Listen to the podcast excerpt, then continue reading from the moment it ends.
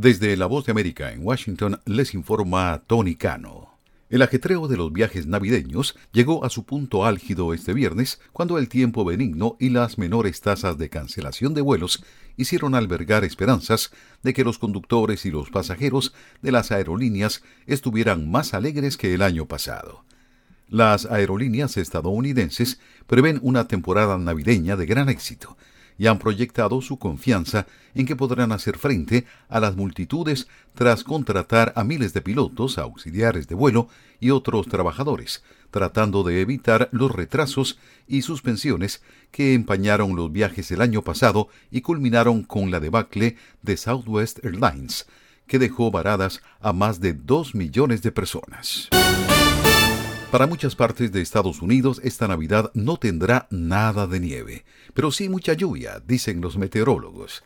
Si bien partes del oeste y del centro norte ya han tenido nieve o recibirán un poco para el lunes, otras partes del país que usualmente están cubiertas de blanco en esta época del año siguen exhibiendo un gris otoñal. Hay algunas personas que verán su deseo hecho realidad y tendrán una Navidad blanca al último minuto, dijo Judith Cohen, director de meteorología de Versic. Pero la mayoría del país tendrá una Navidad marrón. Entre las regiones más acostumbradas a tener nieve en diciembre está el noreste del país, donde una potente tormenta azotó esta semana y arrojó fuertes lluvias en los centros de esquí, arruinando las pistas.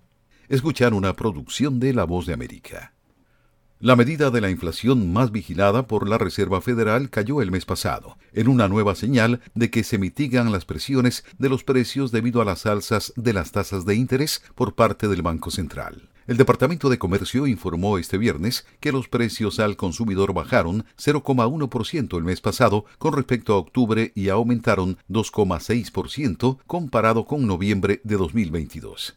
Excluyendo rubros volátiles como los alimentos y la energía, la llamada inflación subyacente aumentó el mes pasado en un 0,1% con respecto a octubre y 3,2% comparada con el año anterior. El presidente Joe Biden indultó a miles de personas que fueron condenadas por uso y posesión simple de marihuana en tierras federales y en el Distrito de Columbia, informó el viernes la Casa Blanca en su última ronda de clemencias ejecutivas destinadas a rectificar la discriminación racial y disparidades en el sistema de justicia.